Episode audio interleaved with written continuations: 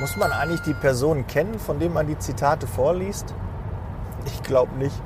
Aber hier habe ich ein etwas Lustiges mit einem Schmunzeln, aber es beinhaltet wieder sehr viel Wahrheit.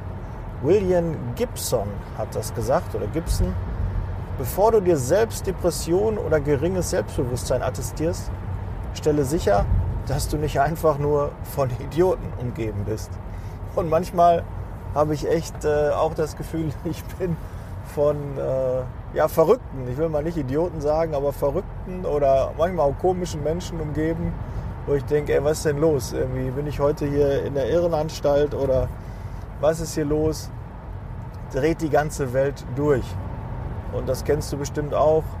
Ja, nervige Kunden, nervige Bewerber, nervige Mitarbeiter, komische Kollegen, komische Vorgesetzte. Das passiert, glaube ich, vielen tagtäglich und da muss man auch durch.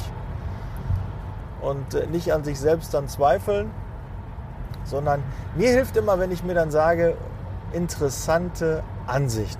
Ja, dann bewerte ich das nicht, sondern sage, das ist eine interessante Ansicht und dann bin ich damit durch. Weil oft bewerten wir einfach die Dinge viel zu, viel zu sehr, nehmen sie viel zu wichtig. Ja, wichtig ist doch, dass wir gesund sind, ja, dass wir Spaß an der Arbeit haben. Das haben wir auch oft selbst in der Hand.